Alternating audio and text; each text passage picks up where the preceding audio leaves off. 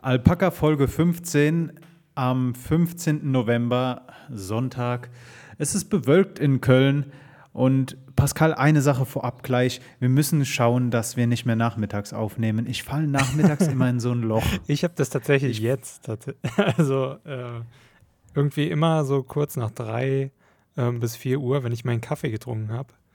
Ähm, Ja. Ja, kommt so der, äh, ja, so, so ein richtiger Tiefpunkt und ich fühle mich dann einfach nur müde. Ganz genau so geht es mir auch. Ähm, ich habe mir jetzt gerade auch einen Kaffee äh, für die Aufnahme gemacht. Nicht, äh, nicht, dass mich die Aufnahme in irgendeiner Weise langweilt und auch unsere Themen, die wir heute äh, aufgeschrieben haben, haben es wieder in sich. Aber ähm, wie gesagt, Nachmittag ist für mich immer so der tote Punkt am Tag. So. Man ist erschöpft von dem, was man eigentlich leisten wollte, aber nicht geschafft hat bisher. Und, ja, ähm, das stimmt. Schon allein vom nicht. Denken daran. aber bist du dann so jemand, der abends arbeitet? äh, nee. Also, so nachtaktiv? Also ich habe das halt manchmal, dass wenn ich ja wirklich noch mal was erledigen muss, ähm, für, weiß nicht, für die Uni halt, dann mache ich das schon mal abends ähm, ganz spät oder sowas. Oder ich stehe früher auf und mache es dann da. Ja, aber so grundsätzlich alles auf die Nacht schieben, würde ich jetzt nicht sagen, dass ich das mache. Mhm. Hm. Mhm. Also am besten, am produktivsten bin ich morgens, wenn ich mir einen Wecker gestellt habe, gut geschlafen habe, so ähm, 6, 7 Uhr aufstehen, dann bin ich top. Mhm. Dann bin ich äh, und dann kann ich auch eine Zeit lang durcharbeiten. Ansonsten, wie gesagt, nachmittags alles träge. Mhm. Träge wie auch ähm, diese Woche mein Antwortverhalten äh, bei jeglichen Messenger. Ich hatte nämlich eine Woche lang kein Internet, denn ähm, naja, kein Internet darf man ja eigentlich nicht sagen, dann, dann äh, das läuft ja diametral gegen den Begriff der Flatrate. Also ich hatte zwar schon Flatrate, äh, ich hatte zwar Internet, aber mein Datenvolumen war gedrosselt Mhm. und äh, auf so ein und das ist halt schon ziemlich lange nicht mehr passiert, dass mein Internet gedrosselt wurde. Ich muss sagen, ich konnte immer einen guten Handyvertrag aushandeln, aber ähm, die ganzen Zoom-Meetings durch die Uni und zwischendurch auch mal Netflix schauen über übers Handy hat dann doch ziemlich reingehauen, so dass ich eine Woche lang kein Internet hatte oder mein Internet am Handy nicht nutzen konnte. Ähm, aber, aber es ging. Es ging. Und ähm, mit dem Thema möchte ich auch gleich schon einleiten in unser erstes Thema, Pascal. Okay, ich bin gespannt. Ich denke, du, du, du hast die Brücke erkannt, oder? ja. den gut. Übergang. Pascal, ähm, Verschlüsselung. Du hattest mich auch äh, angeschrieben und ich hatte es auch mitbekommen diese Woche, trotz, äh, trotz ohne Internet. Ähm, die Europäische Union hat ein Papier rausgebracht oder veröffentlicht, in dem sie mehrere ähm, Maßnahmen zur Terrorbekämpfung äh, aufführt. Und ich möchte klar sagen, die EU hat keine Richtlinie beschlossen, die die Nationalstaaten jetzt umsetzen müssen, aber in diesem Thesenpapier steht halt auch unter anderem, äh, die in den Medien stand, die EU möchte Verschlüsselung verbieten. So würde ich es nicht äh, nennen. Die, in dem Text steht halt einfach nur drin, dass äh, Sicherheitsbehörden durch eine Hintertür ähm, bei jeglichen Messengern oder bei jeglichen Anbietern verschlüsselter Dienste äh, über eine Hintertür halt auf die Daten der Nutzer zugreifen können. Genau. Also im Prinzip wollen sie eine Lücke bei Ende-zu-Ende-Verschlüsselung und wollen dann quasi noch ein drittes Ende hinzufügen und zwar halt sie als Institution und ähm, genau. So dass sie halt dann im Notfall gucken können, ob da irgendwie schon über den Telegram-Chat oder sowas ähm, ein Anschlag geplant wurde oder sonst irgendwie was. Der Punkt ist halt, äh, die, die Motive möchten zwar edel sein, also äh, ich meine, du kannst ja alles, äh, du kannst ja wirklich alles ähm, be begründen oder äh, jedes Mal das Ziel vorschieben, vorschieben Terror, äh, Terrorattacken zu verhindern oder Terroristen zu schnappen. Aber ähm, ganz im Ernst, so das, die ganze Sache nimmt eine unschöne Entwicklung. Also ich möchte ganz kurz ein bisschen in der Zeit zurückgehen. Wie sehr haben wir Europäer uns über den Patriot Act äh, aufgeregt? Das ist ein Gesetz in den Staaten, das ähm, Personen vorschreibt, wenn Sicherheitsbehörden auf dich zukommen und mit dir kooperieren wollen, beziehungsweise mit wollen hat das dann nichts mehr, nicht mehr viel zu tun, du musst dich dann äh, dem beugen, dann darfst du nicht darüber öffentlich, öffentlich sprechen.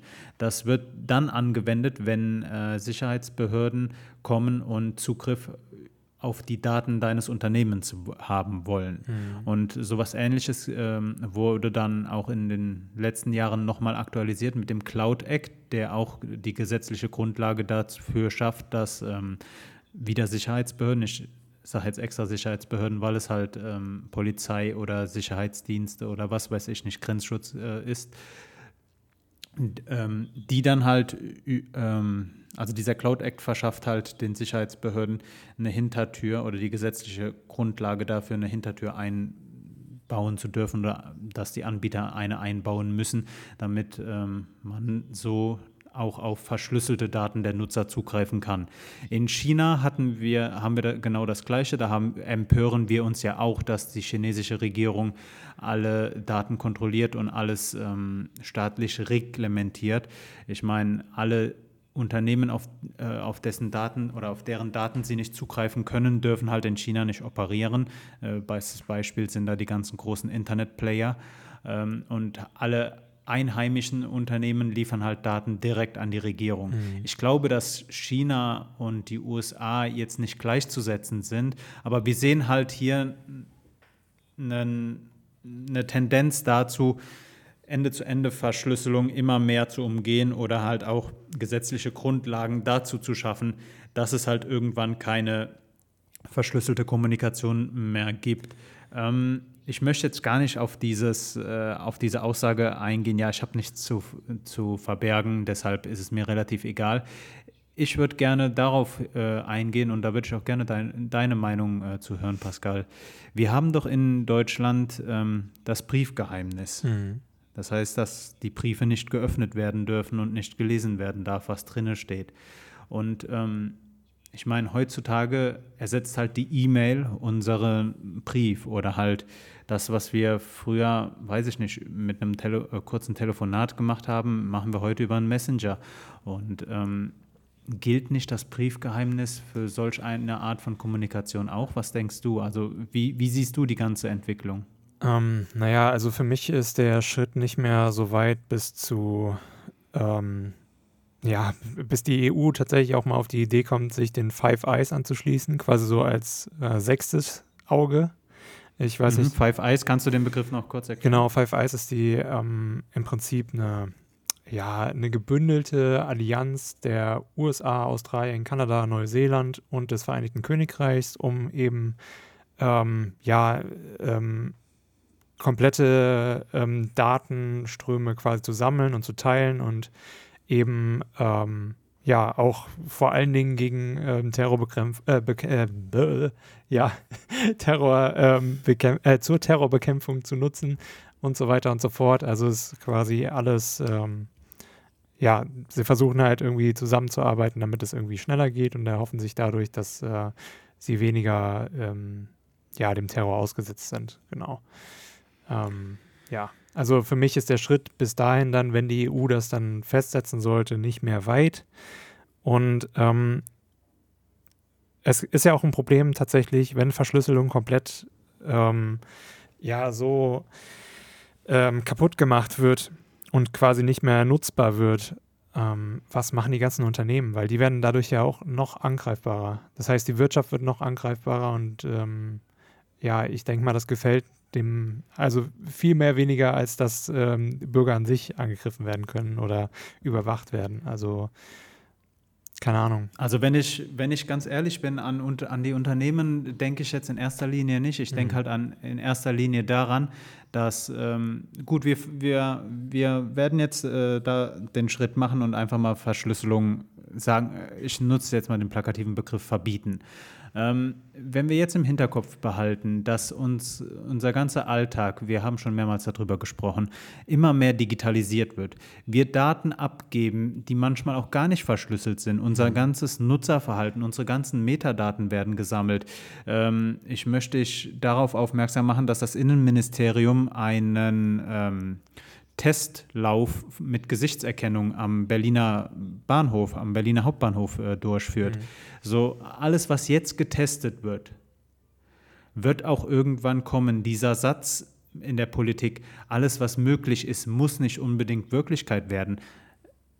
Kann sein, aber die Tendenz ist halt dazu, dass alle Möglichkeiten irgendwann ausgeschöpft werden. Und ich sage dir ganz ehrlich, es ist für eine Regierung, für einen Staat sehr angenehm, seine Bürger voll und ganz zu überwachen. Und äh, wenn andere große Staaten das machen, dann ähm, warum soll dann Europa da nicht hinterherziehen? Fatal, ich sage dir ganz ehrlich, ähm, die ganze Sache nimmt eine, eine, bekommt dadurch einen faden Beigeschmack. Mhm. Äh, wenn man besonders unter dem, unter dem Aspekt, dass man halt weiß, dahinter sitzen Menschen und ähm, Snowden jetzt mal hingestellt, aber er hat halt bewiesen, dass äh, dort auch einfach Menschen mit Emotionen sitzen, die dieses System auch zu missbrauchen wissen. Und ähm, bei allem Respekt, die, die, unsere deutschen Gehe äh, Geheimdienste dürfen bei weitem weniger als amerikanische oder andere ausländische Nachrichtendienste, aber auch dort verschärfen sich die nachrichtendienstlichen Befugnisse immer mehr. Das heißt, äh, jetzt im letzten, in der letzten Erneuerung der, des ähm, äh, Geheimdienstgesetzes steht drin, dass man halt ähm, auch Trojaner auf Geräte spielen darf. Und ich sage dir, sobald halt ein Geheimdienst dann auch Zugriffe auf Geräte hat, die wir im Alltag nutzen. Ich meine, unser Smartphone ist sowas wie unser digitales Gedächtnis. Wie einfach wäre es dann da einfach mal äh, Material drauf zu spielen, das dann später gegen dich verwendet werden kann. Und mhm. wenn deine ganze ähm, Kommunikation eh schon überwacht ist, du zum gläsernen Bürger geworden bist. Ich meine, ganz ehrlich, wir alle sagen, machen Sachen irgendwann mal, die wir im Nachhinein bereuen oder die, weiß ich nicht, später, wenn man drüber nachdenkt, vollkommen absurd erscheinen. Aber wenn halt im Internet alles gespeichert ist, verlieren diese Sachen niemals an Wert und ich bin mir, ich bin wirklich gespannt, wie die nächste Generation von, von äh, Politikern aussehen wird, weil je, im Internet bin ich mir ziemlich sicher, dass man gegen jeden von uns irgendwas finden wird. Und ähm, ich bin sehr gespannt, wie die nächste Generation Politiker damit umgehen wird, weil das wird halt ich auch und vor allen Dingen, weil sie halt auch jünger sind und mit dem Internet aufgewachsen sind, hoffe ich halt auch irgendwie darauf, dass sie ähm, ja eher mehr Bezug dazu haben, zu, zum Wunsch quasi, dass das Internet frei bleibt oder ähm, mhm. ein immer noch eher freierer Raum, quasi wie ein, wie ein Marktplatz, auf dem du dich befinden kannst, ist. Ähm, oder wie früher halt in Griechenland die Agora war quasi. Du begibst dich dahin und hast äh, alle möglichen Dinge dort und kannst alles Mögliche erleben, ähm, ohne irgendwie ähm, ja, Angst zu haben, weil du bist irgendwie sicher ähm, in, dem, in der meisten Zeit, es sei denn, du biegst eine blöde Sackgasse ab oder so. Ähm, genau. Und sehr guter Vergleich, sehr guter Vergleich. Ich möchte nur eine Sache sagen. Früher ähm, konntest du als po Politiker dir selbst Probleme machen, wenn du in einem Interview was Falsches gesagt hast. Heute ist es halt so, du musst halt nur noch Daten über eine Person sammeln. Das heißt, du kannst, äh, du Du bringst dich noch nicht mal selbst in die Bredouille, sondern deine Vergangenheit sorgt dafür, dass du Probleme bekommst. Und äh, ich bin ganz gespannt, wie wir als Gesellschaft damit umgehen mhm. werden, weil ähm, ich meine, jeder von uns hat irgendwann mal was gemacht, das ihn in, jetzt in ein schlechtes Licht drücken würde. Und ähm, wird, wird spannend. Äh, ganz kurz halt einfach nur abschließend zu sagen, finde ich schlecht. Verschlüsselung sollte, äh, Verschlüsselung sollte auf jeden Fall beibehalten werden. Und ähm, was machst du mit Kommunikation, die verschlüsselt ist, aber von dir selbst verschlüsselt ist? Also weißt du, was ich meine? Halt, dass mhm. du keinen Anbieter hast, der deine, äh, der deine Kommunikation auf eine sehr komfortable Art verschlüsselt, ja, genau. ohne dass du was beiträgst. Mhm. So, wenn ich dir jetzt eine verschlüsselte E-Mail dann schreibe, damit machen wir uns ja gleich potenziell verdächtig, weil mhm. warum, warum verschlüsseln wir unsere E-Mails? weiß auch nicht mehr, was ich dazu noch irgendwie sagen soll. Ähm, auf jeden Fall ist es nicht gut, so wie sie es jetzt vorhaben, weil das Problem ist, ähm, sie können dann zwar den Telegram zum Beispiel vorschreiben oder auch irgendwie WhatsApp, also Facebook im Prinzip, vorschreiben, sie sollen da jetzt nochmal eine Lücke reinbauen, wenn nicht sowieso schon eine ist bei Facebook, also WhatsApp. Ähm, und ähm, ja, ähm, dann werden halt einfach diejenigen, die wirklich vollste Verschlüsselung immer noch weiter haben wollen, sich ein anderes Netzwerk aufbauen. Und dann wird das wieder nur so, so ein Katz-und-Maus-Spiel, weißt du? Und so ist es. Ja, das ist halt, ähm, das kannst du nicht vermeiden und eigentlich beschneidest du mehr nur die Rechte Unschuldiger und ähm, weniger die der tatsächlichen Terroristen oder ähm, generell Kriminellen, die du bekämpfen willst. Ne? Ich wollte mit dir weiter über staatliche Eingriffe sprechen. oh nee, bitte kein Corona jetzt. ich möchte echt keine Corona-Kiste aufmachen, aber einen Punkt muss ich dir wirklich erzählen. ähm, 2018, 11.11. .11., ähm, das war, äh, ich muss sagen, 2018 bin ich halt nach Köln gezogen und ähm, diese Stadt, lass, lass mich so beginnen. Ich bin 2018 nach äh, Köln gezogen und am 11.11. .11. hat halt Philipp mich angeschrieben und meinte so, hey komm, lass uns treffen, äh, Beginn der Karnevalszeit. Und ich meinte so, Philipp, ich, ich habe mit Karneval recht wenig am Hut und ähm, ich komme aber gerne dazu. Er meinte, okay, verkleide dich aber. Und ich habe das so als Scherz aufgenommen, denn ähm, wann habe ich mich mal freiwillig an Karneval verkleidet? Mhm. Auf jeden Fall ähm, Tim war auch dabei. Tim und ich, wir waren die einzigen nicht verkleideten Personen ja, in, in, Köln, der, hallo. in der Kölner Straßenbahn. Pascal, das war so unangenehm. Ja. Das war so unangenehm, nicht verkleidet dort rumzulaufen, weil du warst halt wirklich in der Minderheit. Mhm. Naja, auf jeden Fall wollte ich meine karnevalistische Schandtat wieder gut machen dieses Jahr. Äh, Corona macht da aber einen Strich durch die Rechnung, mhm. denn ähm, der 11.11., .11., der normal hier in Köln sehr groß zelebriert wird mit Alkohol, mit, äh, um, mit Umzügen nicht, aber man trifft sich halt auf der Straße und feiert halt einfach den Beginn der närrischen Zeit. Ja. Äh, den gibt es dieses Jahr nicht. Tja. Ähm, Alkoholverkauf war am ganzen 11.11. .11. untersagt. Mhm. Und ähm, auf, dem bekannten, auf den bekannten Partymeilen stand sogar Security, die dafür gesorgt hat, dass sich dort niemand ein, äh, ansammelt und anfängt, Karneval zu feiern. Mhm. Ähm, ich habe mir dann mal die Aufgabe gemacht, nachzuschauen, wann denn hier in Köln der Karneval ausgefallen ist. Und äh, das Internet hat mir zugeflüstert, dass seit 2000 äh, dass seit 1823 der Karneval zwar schon mehrmals in Köln ausgefallen ist, aber der Grund immer ein kriegerischer war. Also immer wenn es Krieg gab, verständlicherweise hatte auch niemand Lust, Karneval zu feiern. Mhm.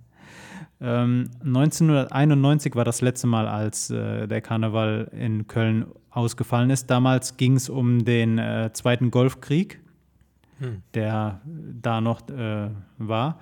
Und ähm, selbst da gab es ein paar Umzüge oder ein paar Personen, die sich getroffen haben unter dem Motto Kamelle statt Bomben oder sowas. Ähm, also die Stadt lässt sich normalerweise ihre Karnevalsfeiern nicht nehmen, aber jetzt unter den aktuellen Bedingungen sehr diszipliniert, generell was Köln angeht, im Vergleich zu manch anderen Städten, in denen ich die letzten Monate gelebt habe, ist. Äh ist einfach nur eine. So.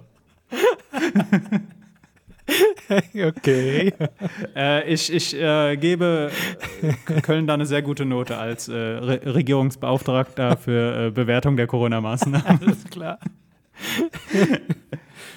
Das, da, und damit werde ich auch, ähm, ist von meiner Seite auf jeden Fall der Corona-Block abgearbeitet und ich okay. übergebe sehr gerne an dich. Also auch was zu Infektionen habe ich, aber mhm. zu dem Spiel Plague Inc. Und zwar gab es da jetzt ein Update, ähm, beziehungsweise es gibt ein DLC jetzt.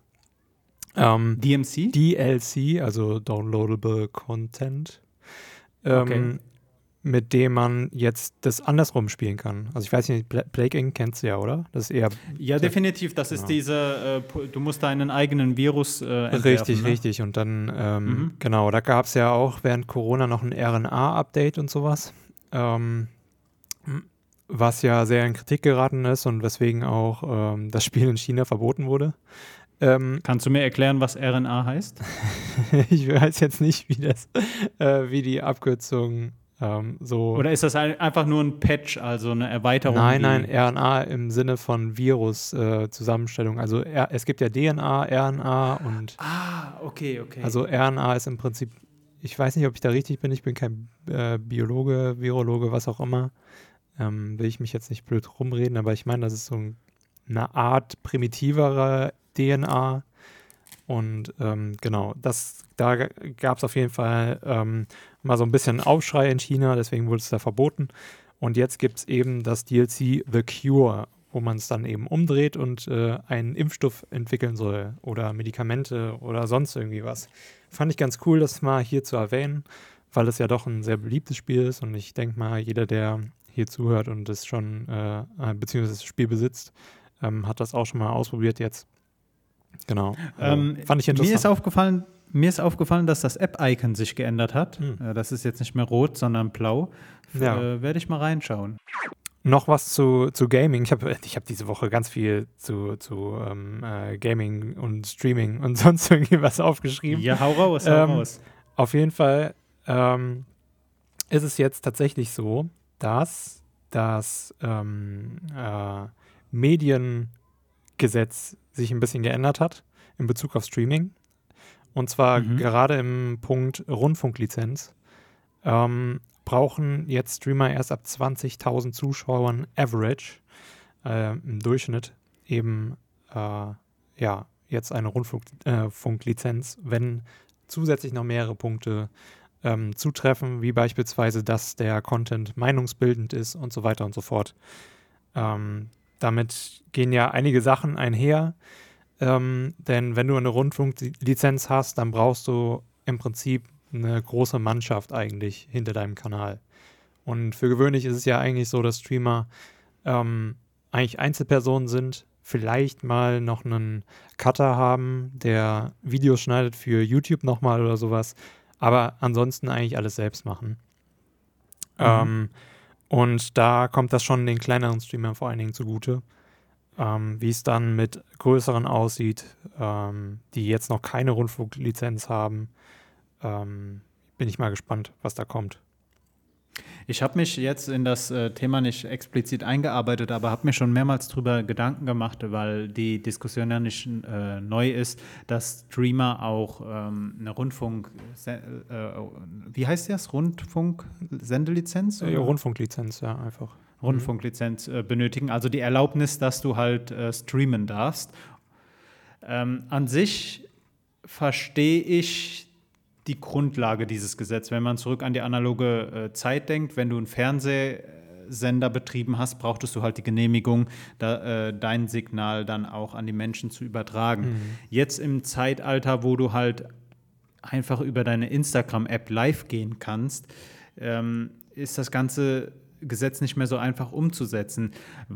Du hast jetzt gesagt, ab 20.000 äh, Personen, die man erreicht, ne? Ja, genau, aber in, im Durchschnitt. Also du kannst es im Prinzip auch drücken, also wäre ja zum Beispiel ein, eine Möglichkeit, wenn du den ganzen Tag oder die ganze Woche immer online bist, weil du, du hast ja dann quasi abends und sowas springen ja Zuschauer auch ab, weil die mal schlafen gehen wollen. Und Mhm. äh, dadurch könntest du das dann quasi ein bisschen in der Statistik runterdrücken ähm, und kommst dann auch als großer Streamer nicht auf diese 20.000 im Durchschnitt.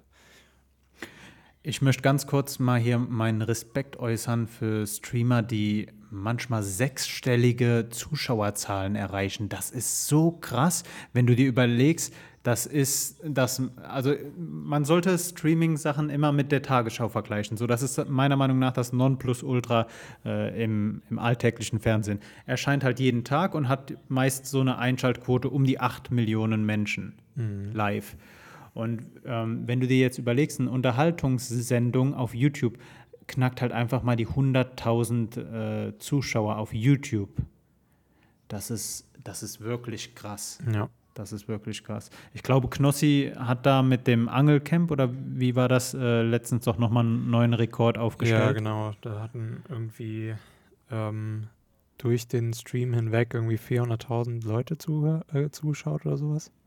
Das ist so krass. Ähm, Das ist so krass. also es war insgesamt die Zahl, das war nicht einmal gleichzeitig. Mhm. Ähm, genau. Und ansonsten ist ja auch zum Beispiel ähm, Unge, Simon Unge, der auf Madeira mhm. lebt, der ist ja auch auf YouTube sehr ähm, aktiv und streamt da jeden Abend ab 8 oder sowas. Und ähm, der hatte teilweise auch zu ähm, Zeiten mal 80.000 Zuschauer. Und das ist schon heftig. Das ist, das ist wirklich heftig. Mhm. Ähm, ich, worüber ich mir auch in dem Zusammenhang immer Gedanken mache, ähm, die Tagesschau ist ja jetzt auch auf YouTube und ähm, Welt ist auf YouTube. Du kannst dann immer an den Abonnenten an den Abonnentenzahlen versuche ich immer die einzelnen Medienanstalten zu vergleichen, was die Reichweite angeht, zumindest auf YouTube. Und es ist krass, wie viele Verschwörungstheoretiker schon in dieser Top-Liga spielen, weil die sehen sich ja auch als Nachrichtenportale, beispielsweise KenFM. Hm. Und das ist halt krass, wie die mit den großen Medien konkurrieren, was die Abonnentenzahlen angeht. Ja. Ja, gut, ähm, ich meine, dass rechtliche, öffentlich-rechtliche Sender nicht so viele Abonnenten haben, finde ich irgendwie verständlich, weil es halt auch nicht so direkt ihre Zielgruppe auf YouTube. Ähm, wobei YouTube mhm. auch immer älter wird, also so langsam. Ich meine, die, die Kommentare unten drunter werden immer mehr ähm, krebserregend und äh, ja, also es wird mehr, mehr und mehr Facebook irgendwie in den Kommentaren. Äh, genau. Also. Bist, bist du so jemand, der sich die Kommentare durchliest? Ähm, nicht bei allen Videos. Also, wenn es irgendwie reine Unterhaltungsvideos sind, dann kann man sich die durchlesen. Dann ist da mal ein oder ein anderer Idiot dabei. Aber da kann man drüber lesen, dann ist es weg. Ähm, da überwiegt dann doch irgendwie die Positivität oder äh, größere Kritik am ähm, eigentlichen Video und nicht irgendwie mhm. persönliche Kritik. Ähm, genau. Aber sobald es dann zu Nachrichten oder zu politischem Content ja, geht. Nicht. Also ich verstehe schon, dass die meisten Nachrichtensender das dann einfach äh, ausschalten, die Kommentare. Pascal, ich habe mir diese Woche ähm, die zweite Staffel von Four Blocks angeschaut, dieser äh, Clan-Serie aus Berlin oder die in Berlin spielt, ja. weil die auch ähm, auf Prime verfügbar ist. Ähm, ich bin mir immer noch nicht ganz sicher, welche Serie, Serie mir jetzt besser gefällt. Also ich finde die ganze Clan-Thematik äußerst interessant, mhm. besonders ähm, wenn du in Berlin lebst und ähm, dir die einzelnen Orte, die als kriminalitätsbelastet gelten, dir auch anschauen kannst, ist das äußerst interessant.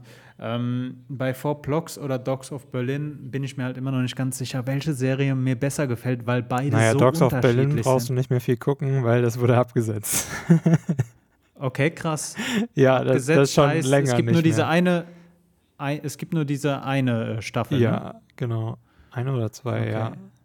Aber das wurde, das ähm, hatte so wenig ähm, Zulauf und so viel harte Kritik bekommen, dass ähm, die das äh, ja, äh, beendet haben, das Projekt. Okay.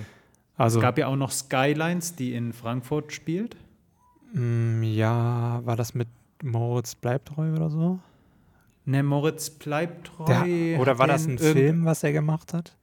Moritz Bleibtreu hat im Film äh, von Bushido mitgespielt. Ja, nee, aber so was Aktuelleres, da hat er auch nochmal irgendwie so einen Gangster in Frankfurt ähm, gespielt. Aber kann sein, dass es auch ein Film gewesen ist. Ich habe aber auch wieder vergessen, wie der heißt.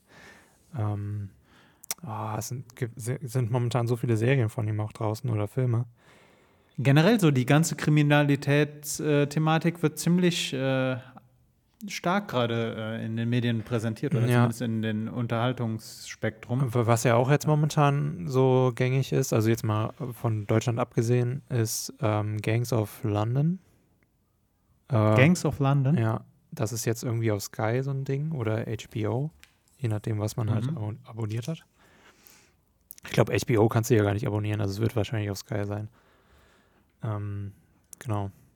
Worum geht es da bei Gangs of London?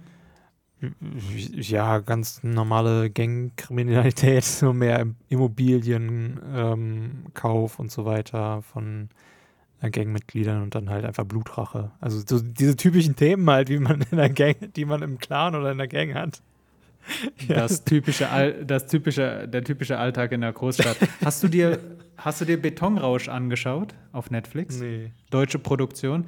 Kann ich dir echt ans Herz legen. Klasse Film. Äh, ist ein bisschen so auf lustig gemacht, aber wirklich gut geschauspielert und ähm, läuft. Betonrausch.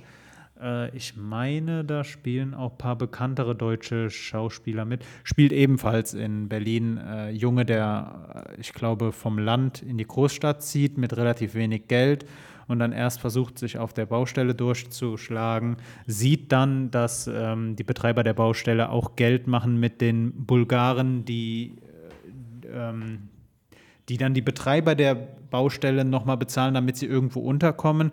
Und er hat, äh, er dreht das ganze System dann ein bisschen um und macht dann erst Geld mit den Bulgaren, später kauft er dann äh, mit gefälschten Dokumenten große Immobilien und wird dadurch relativ äh, schnell reich. Äh, kann ich nur empfehlen, Betonrausch auf Netflix. Ist, glaube ich, auch eine Netflix-Eigenproduktion. Hm. Also ich bin momentan immer noch an Star Trek. Das hat ja jetzt auch vor ein paar Wochen angefangen, vor, ja, vor fünf, glaube ich. Ich glaube, jetzt ist Folge 5 am, Wochen, äh, am Freitag rausgekommen, die muss ich noch gucken. Ähm, bin ich auch irgendwie wieder. Star, Star Trek. Star Trek? Mm, Discovery. Äh, okay. Ja. Genau, da bin ich Star Trek gibt es aber auch schon äh, länger, oder? Ja, Ewigkeiten. aber ich habe jetzt nicht alles von Star Trek gesehen, also ich bin jetzt nicht irgendwie so ein Trekkie. Ähm, mhm. Genau, ich finde aber Discovery und ich fand auch Picard sehr gut. Also das ist eine andere Serie, die dann aber auf Amazon kam und nicht auf Netflix. Ähm, ja, also kann man sich auf jeden Fall auch anschauen, wenn man Star Trek äh, irgendwie eigentlich gar nicht so mag, weil das jetzt irgendwie ein bisschen mehr moderneren Touch hat und halt die Special Effects halt 10.000 Mal besser sind als in den ganz alten ähm, Star Trek Staffeln. Und, ja gut, äh, das muss halt in Relation setzen. Ja, so klar, äh, natürlich muss man das, aber ja, also wer, wer das vorher nie irgendwie gemocht hat, der lernt es da auf jeden Fall kennen, ist auch für Neueinsteiger irgendwie ganz gut. Ähm, genau. Ja, also ich meine, das mhm. Grundsystem versteht man ja, es spielt im Weltall, es gibt eine Allianz aus verschiedenen Völkern so ungefähr und äh, ja, dann gibt es halt aber auch Völker, die haben keinen Bock, so, die wollen diese Allianz nicht sehen. Mhm. Genau und ähm, ja, versuchen die dann zu unterwandern oder versuchen dann irgendwie sie aufzuhalten. Oder ähm, in Discovery ist beispielsweise so, dass dann irgendwie eine künstliche Intelligenz ähm, erschaffen wird, die dann droht, die ähm, gesamte Galaxie äh, zu zerstören und so weiter und so fort. Also für alle Personen, die äh, diese ganze Weltall-Thematik cool finden, ist auf jeden Fall Star Trek Discovery was, ne? Ja, definitiv. Oder halt auch Mandalorian, wenn man Star Wars mag. Da bin ich auch gerade momentan dran noch. Wie gesagt, mir, mir, mir geht diese ganze äh, Weltall-Universum-Geschichte, mm. weiß ich nicht, die interessiert mich null. Ähm, was mich dann, was eher so mein Feld sind, sind Politserien, wenn sie gut gemacht sind, also wenn wirklich der politische Alltag, die politischen Intrigen im Mittelpunkt stehen und so mm. mein, meine Top- Politserie ist halt House of Cards und äh, ich ja. versuche mich gerade an etwas Neuem ähm, und ich vertraue da sehr, sehr oft, obwohl ich jetzt schon mehrmals enttäuscht wurde, auf diese Funktion ähnliche Titel auf Netflix. Ich mhm. denke, du weißt, was ich meine. ja. äh, mir wurde Designated Survivor vorgeschlagen. Mhm. Ähm, es geht darum, dass der ganze Senat und das ganze Repräsentantenhaus oder alle Mitglieder dort ähm, bei einem Bombenanschlag umkommen. Unter anderem auch der Präsident, Vize Vizepräsidentin, das ganze Kabinett, bis auf den ähm, Minister für Bauwirtschaft und Entwicklung oder sowas. Und der ist dann halt in der, Rang, äh, in der Rangfolge der höchste Minister und übernimmt dann somit das Präsidentenamt. Ähm, ja, und hat dann gleich an den ersten Tagen sehr schwere äh, Entscheidungen zu treffen. Ich möchte die Serie bisher noch nicht bewerten, weil House of Cards halt die Messlatte echt hoch ge gelegt ja, hat. Ja, ist schon heftig. Ähm, also ähm, Kevin Spacey eigentlich so als äh, Schauspieler in, in seinen Werken eigentlich immer ganz gut. Mhm. Ähm, ich glaube, ich kenne keinen schlechten Film, in dem er mitspielt. Äh, ja, doch, vielleicht.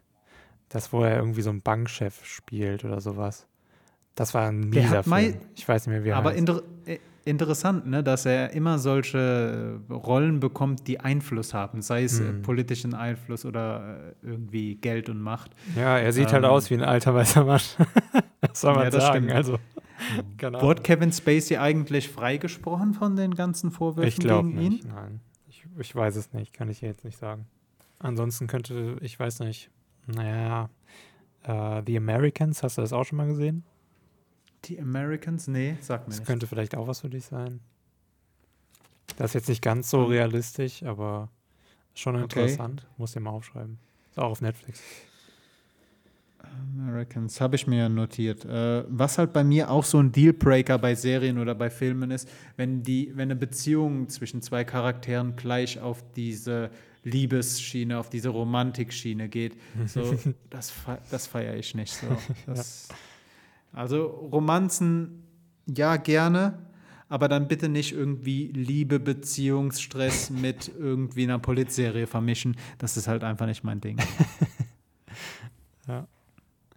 Ja, ich mag auch gerne irgendwie so Gangserien an sich. Also ich fand Peaky Blinders halt auch sehr cool. Ähm, ist aber auch eher mehr Fantasy statt irgendwie real ähm, passiert so. Auch wenn es tatsächlich Gruppierungen gab in London, die Peaky äh, Blinders genannt wurden.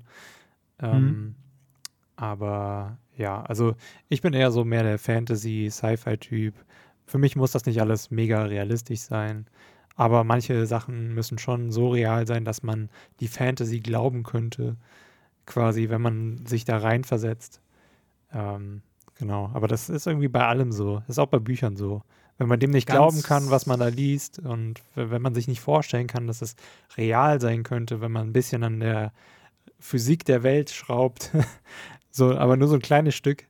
Ähm, ja, Ganz deiner Meinung. Also die, die, die Handlung an sich kann vollkommen abgedreht sein, aber du musst mir als, als Drehbuchautor oder als Regisseur zumindest den Weg dahin irgendwie ebnen, dass ich mir vorstellen kann, wie man zu solch einem Punkt gekommen ist. Und äh, ist halt bei manchen Sachen relativ schwierig. Ja.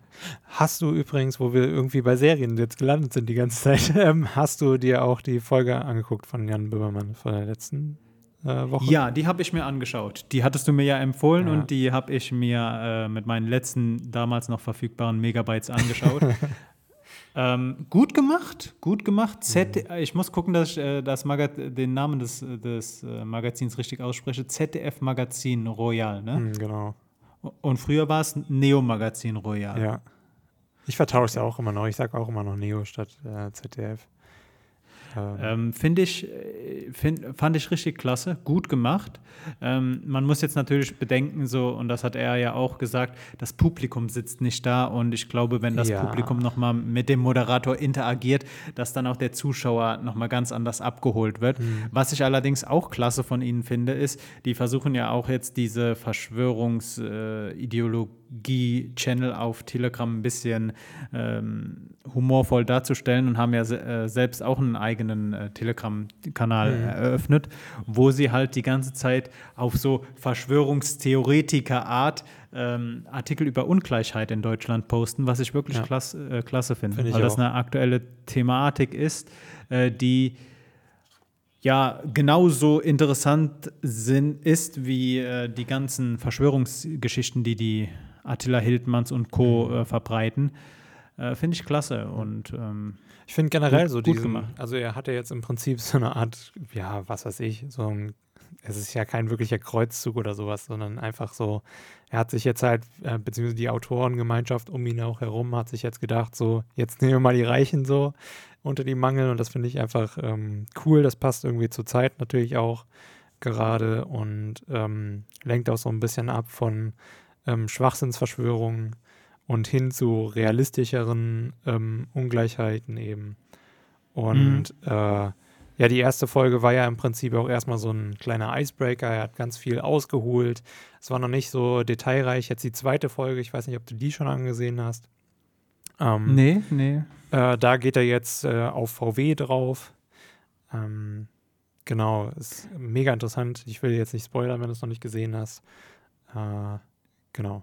Ja. Nee, habe ich, noch nicht- hab ich noch nicht gesehen, aber werde ich mir anschauen. Äh, wann kommt denn das ZDF-Magazin Royal? Das immer? kommt jetzt immer freitags um 20 Uhr im zweiten deutschen Internet Okay. und äh, um 23 Uhr ähm, nach der Heute-Show ähm, im ZDF. Ja, gut. Äh, Klar.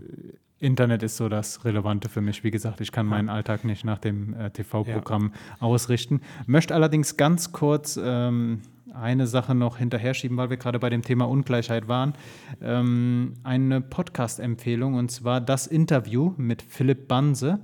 Ähm, Philipp Banse ist einer der beiden Co-Moderatoren äh, des relativ, was heißt relativ, des sehr erfolgreichen Podcasts äh, Die Lage der Nation. Und ähm, Philipp Banse ist eigentlich Journalist von Beruf und äh, macht abseits der Lage ähm, auch noch das Interview.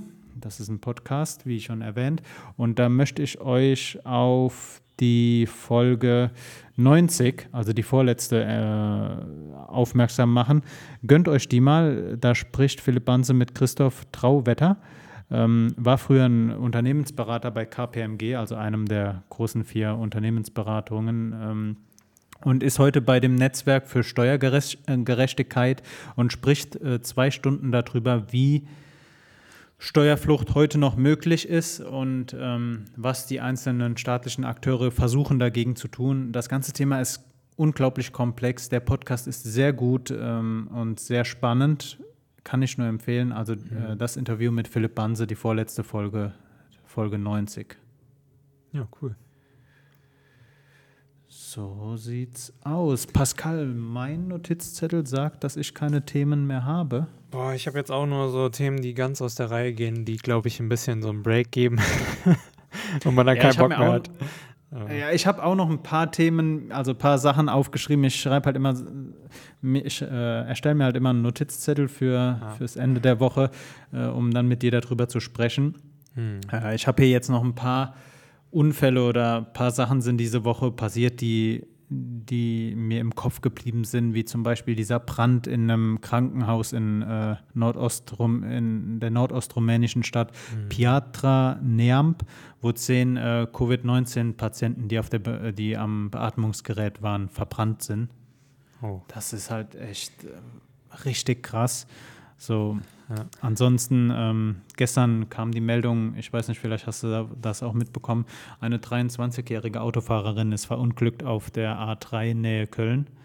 Und zwar, ähm, also das ist schon mal schrecklich, nur der Punkt ist, so eine Schallschutz, Lärmschutzwand, die sind ja an, die du oft siehst am Rande der Autobahn, Ja. die sind ja festgemacht mit solchen großen Beton, Betonblöcken. Mhm. Und der hat sich gelöst. Oh. Und äh, ist halt, sie ist halt, sie fuhr auf der Strecke und wenn du dir das Bild anschaust, das Auto ist halb unter der Betonwand und halb nicht. Also richtig schrecklich. Ähm, keine Ahnung. Das, das sind mir noch so ein paar Sachen, die sind mir noch äh, im Kopf geblieben, die habe ich aufgeschrieben. Die wollte ich eigentlich nicht nennen, weil wenn man sich unsere Folgen anhört, denkt, kann man halt auch es denken, wird dass wir einen sehr düsteren Ja, es wird wir jetzt in, letzter, in den letzten Zeiten wird es irgendwie so immer sehr düster und ich habe auch das Feedback schon bekommen von einigen, dass äh, wir, ja. äh, ja, der Podcast mit dem positiven Vibe äh, sollten wir mal langsam wieder werden. Wir sollten mehr lachen und mehr schöne Sachen äh, ja.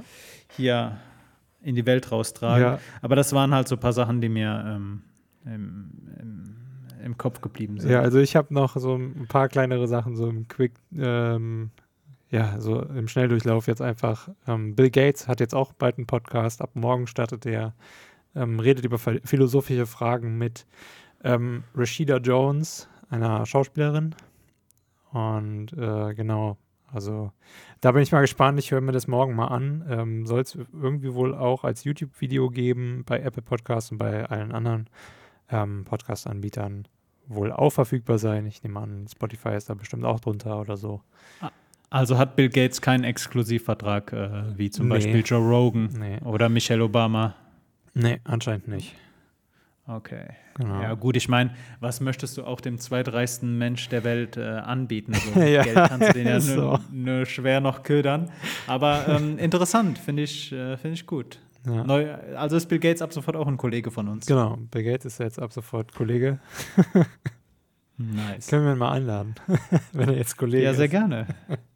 Wir sollten sowieso einige Personen einladen. Also Donald Trump auch, äh, obwohl wir uns manchmal recht äh, kritisch gegen äh, ihm gegenüber hier geäußert haben. Ich glaube, das wäre ein interessantes Gespräch, wenn wir ihn mal äh, in den Alpaka als einladen. Als würde er sich vorher den Podcast anhören. Wir müssen einfach nur ah. so tun bei der Einladung, als würden wir ihn mögen eigentlich. Und dann fragen wir ihn so richtige tricky Questions. Boah, das, das wäre klasse, wenn wir.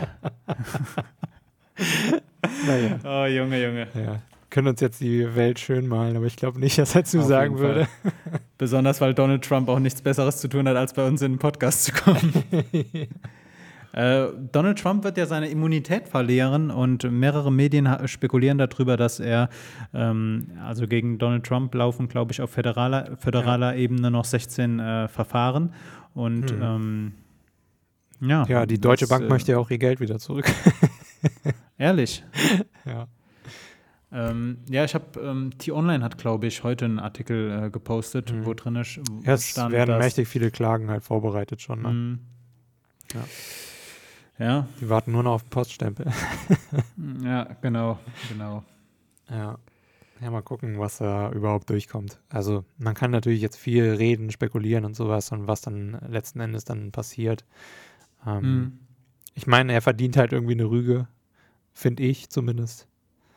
Ähm, Gerade wenn man sich irgendwie auch Geld leiht von der Bank, dann sollte man das auch zurückzahlen, wenn, äh, vor allen Dingen, wenn es so extreme Summen sind.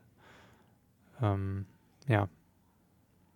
Ah, mal gucken. Ja, ja, ja, gut, ich glaube, dass generell äh, Donald Trump in, einem, in einer anderen Liga, also was das Denken angeht, in einer anderen Dimension ist als wir. Äh, mhm. Sowohl was das Urteilen angeht, auch was die Dimensionen angeht. Äh, naja. Ähm, was, was für Hoffnungen hast du äh, in die Präsidentschaft äh, von Joe Biden? Hoffnung, dass ich ähm, ohne Sorgen in die USA mal wieder reisen kann. mhm. Ja, also das äh, ist halt auch so irgendwie so ein Ding, ähm, was ich gerne mal äh, wieder machen würde, weil es das letzte Mal ja nicht so geklappt hat. Ähm, genau, und äh, ja, mal gucken. Ähm, ich hoffe mal, dass er ein bisschen einvernehmlicher, also die, die Gespräche halt einfach ein bisschen ähm, ja, mehr konsensbetonter sind und äh, ein bisschen zielführender werden auf ähm, ja, generell jeder jegliche Ebene. Und ich mhm. denke mal, dass er das schon machen wird. Aber auch einiges wird weiter bestehen, was Trump jetzt in die Wege geleitet hat, denke ich. Ähm, weil die USA gucken müssen, momentan so, dass sie sich selbst auf die Kette kriegen. Die sind sehr aus ihrem System gerade rausgeschmissen worden. Und das, ähm, ich meine, das hatte ich ja auch schon in den letzten Podcast gesagt, die müssen jetzt erstmal sich selbst wieder finden, so im Prinzip. Ein bisschen Yoga-Runde machen und dann, genau. Oh, glaubst du, dass eine Yoga-Runde in den USA hilft? nee, ja nicht so, aber ich glaube, sie werden nichts anderes tun. also die ich Hoffnung habe ich halt nicht. Also das, das muss, da bin ich irgendwie eher, ich weiß nicht, ja, ich würde mal eher sagen pessimistisch. Das, das System wird sich nicht grundlegend bei denen ändern. Es wird so einige schöne Verbesserungen geben, aber die sind immer noch nicht genug. Und äh, da, das schafft Biden halt nicht. Ich hoffe sehr, dass er äh, den Ton der Politik ändern kann. Also, dass sich einfach mal die, die Ansprache oder Statements einfach äh, in der Wortwahl ändern ja. oder in der Tonalität. Ähm, die Spaltung, wie du schon gesagt hast, das ist so eine große Aufgabe, jetzt einfach zu sagen, äh, Joe Biden wird die Spaltung äh, Amerikas hinter sich lassen. Nein. Das ist äh, einfacher gesagt als getan. Ich ähm, wünsche es ihnen auf jeden Fall dass, sich, dass man sich dort auf jeden Fall wieder auf einen gemeinsamen Nenner einigen kann. Man muss ja noch nicht mal einer Meinung sein, aber zumindest mal auf eine gemeinsame Grundlage, äh, die sollte man finden. Ähm, ich habe mir ein paar Entscheidungen von äh, Joe Biden angeschaut, jetzt weniger Notizen, weil ich auch die Rückmeldung bekommen habe, wir sollen weniger über Corona und weniger über Politiker sprechen. ja. ähm, ich möchte aber trotzdem das Sorry. Thema ganz kurz anschneiden. Ähm, Joe Biden hat einige Entscheidungen in seiner langen, langen Politikerkarriere getroffen, äh, die er entweder vorher oder nachher widerrufen hat. Und ähm, ich dachte mir dann so, also erstmal hatte ich ein relativ negatives Bild dann von ihm, weil ich so jemanden dann gleich als in die Kategorie Wendehals äh, einordne, halt jemand, der was anderes macht, als er sagt. Aber besonders wenn da noch die zeitliche Komponente mit einfließt, so dachte ich mir, ich selbst hatte doch auch Überzeugungen oder Meinungen schon in meinen, jetzt in meinen Jahren, in denen ich mich als äh, denken oder als erwachsen bezeichnen würde. Mhm. Ähm, ich glaube, es ist eine, das kann, dass das auch eine positive Art sein kann, wenn man ähm, eine Überzeugung oder eine Meinung irgendwann mal ändert. Wenn man selbst erkennt, dass man auf dem Holzweg ist und dann offen dazu steht, dass man eine Meinung geändert hat. Ich glaube, das ist was Gutes. Ja, ähm, ja, sehe ich auch so. Also ähm, es ist ja auch einfach so, dass jeder Mensch sich immer wandelt. Mhm. Und ich kann zum Beispiel auch nächstes Jahr eine komplett andere Person sein als dieses Jahr. Es kommt ja mhm. immer auf die Umstände drauf an, die mich genau zu diesem Punkt geführt haben und dann eben zu meiner Meinungsveränderung äh, geführt haben oder generell mein, einer Denkveränderung. Und äh, ja, also wenn es dann eben in eine positivere Richtung geht, ist doch gut. Wenn es in eine schlechte Richtung geht, ist eher mieser. Vor allen Dingen halt eben aus dieser schlechten ähm, ähm, ja, Meinung halt rauszukommen, aus ähm, dem verqueren Denken. Ich denke, da ähm, dauert es halt ein bisschen länger, bis die Leute einem wieder Vertrauen an äh, Auf halt jeden abgeben. Fall. Auf jeden Fall. Ähm, genau. Ich denke mal, das ist halt auch jetzt das Schwierige, warum äh, die Leute dann sagen, hier, nee, ähm, also kann ich jetzt erstmal noch nicht so ganz glauben, dass du da jetzt deine Meinung geändert hast, da musst du dann Taten folgen lassen, so im Prinzip.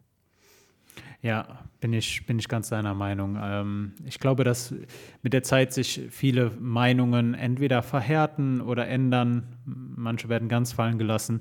Ähm, ich meine, mit 27 Jahren sehe ich das ja schon an mir. Ich hatte früher als Jugendlicher auch Meinungen, die ich heute definitiv nicht mehr so vertreten würde. Ähm, keine Ahnung, hast du ein Beispiel von einer Meinung, die du früher vertreten hast, die du heute ga ganz anders siehst? Naja, ich meine, das hattest du ja schon mal, glaube ich, äh, gefragt bei einer Entweder-Oder-Folge, ne? Also, das kann sein. Ähm, also natürlich auf jeden Fall zum Beispiel ähm, die Einstellung generell zum kapitalistischen System, die mhm. war auf dem Wirtschaftsgymnasium noch ein bisschen anders. ähm, genau, also die habe ich äh, ja, die hat sich sehr verändert, nachdem ich äh, längere Zeit in Marburg gelebt habe. Und äh, ja.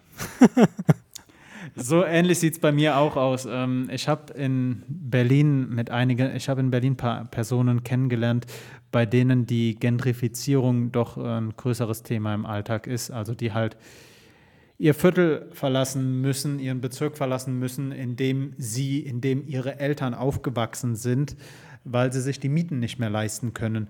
Und ähm, ich wurde dann halt, äh, mir wurde dann ausgiebig erzählt, was sich so alles ändert. Und früher dachte ich mir halt einfach so, ja gut, wenn, du, wenn man sich irgendwo die Mieten nicht mehr, so, so stumpfsinnig, so simpel habe ich gedacht, dass wenn man sich irgendwo die Mieten nicht mehr leisten kann, dass man dann halt, halt einfach woanders hinzieht. Aber dieses halt einfach woanders hinzieht, ich glaube, ein Umzug an sich ist ja noch machbar. Nur der Punkt ist, du verlässt dein soziales Umfeld. Du änderst die Distanz zu deiner Arbeit. Gegebenenfalls kannst du deine Arbeit nicht mehr ausüben.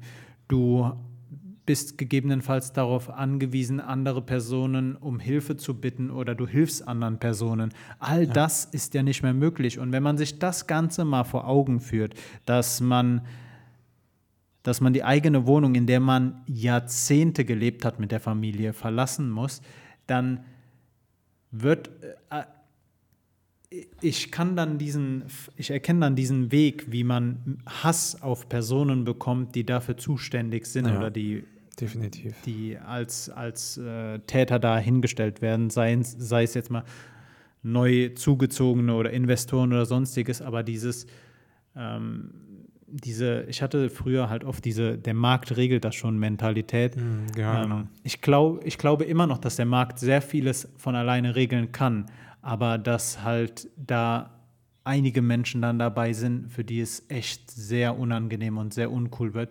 Und ich glaube, das sollte dann ausgeglichen werden durch das soziale Element in unserer Marktwirtschaft. Wir schleichen jetzt hier schon wieder zu einer politischen Grundsatzdebatte. ja. Das ist eindeutig ein Signal, Pascal, dass wir, den, dass wir die Folge heute zu Ende führen sollten. Ja, ja. Sonst, sonst, wird das hier wieder was hoch, hochphilosophisches und ähm, ich glaube, das, das, dafür ist unser Podcast noch nicht gemacht. Ja, ja, wir brauchen irgendwie nochmal so ein Unterhaltungselement einfach. Also so richtige, einfache Unterhaltung, die man sich mal am Abend geben kann oder am, am Tag. Äh, ja, wir versuchen unser Bestes, Leute. Ähm, Ja, auf jeden Fall. Genau. Auf jeden Mhm. Fall. Falls ihr Tipps, Vorschläge oder sonst irgendwie was habt, immer schreibt uns einfach. Also wir haben ein offenes Ohr. Ähm, genau. Also wir, wir wachsen ja auch mit euch im Prinzip. So sieht's aus. Wir sind alle eine große Gemeinschaft. Richtig. Äh, wir wachsen zusammen und wir stärken uns gegenseitig. Das wär's von mir, Pascal. Ja, von mir auch. Ja, wunderbar. Dann ähm, hat es mich wieder unglaublich gefreut. Ich wünsche dir auf jeden Fall noch einen restlichen, schönen, einen schönen restlichen Sonntagabend so und Ja, einen guten Start in die neue Woche. Danke ebenso und das wünsche ich natürlich auch allen Zuhörern und Zuhörerinnen. Und ja, macht's gut. Haut rein, bis dann. Tschö. Ciao.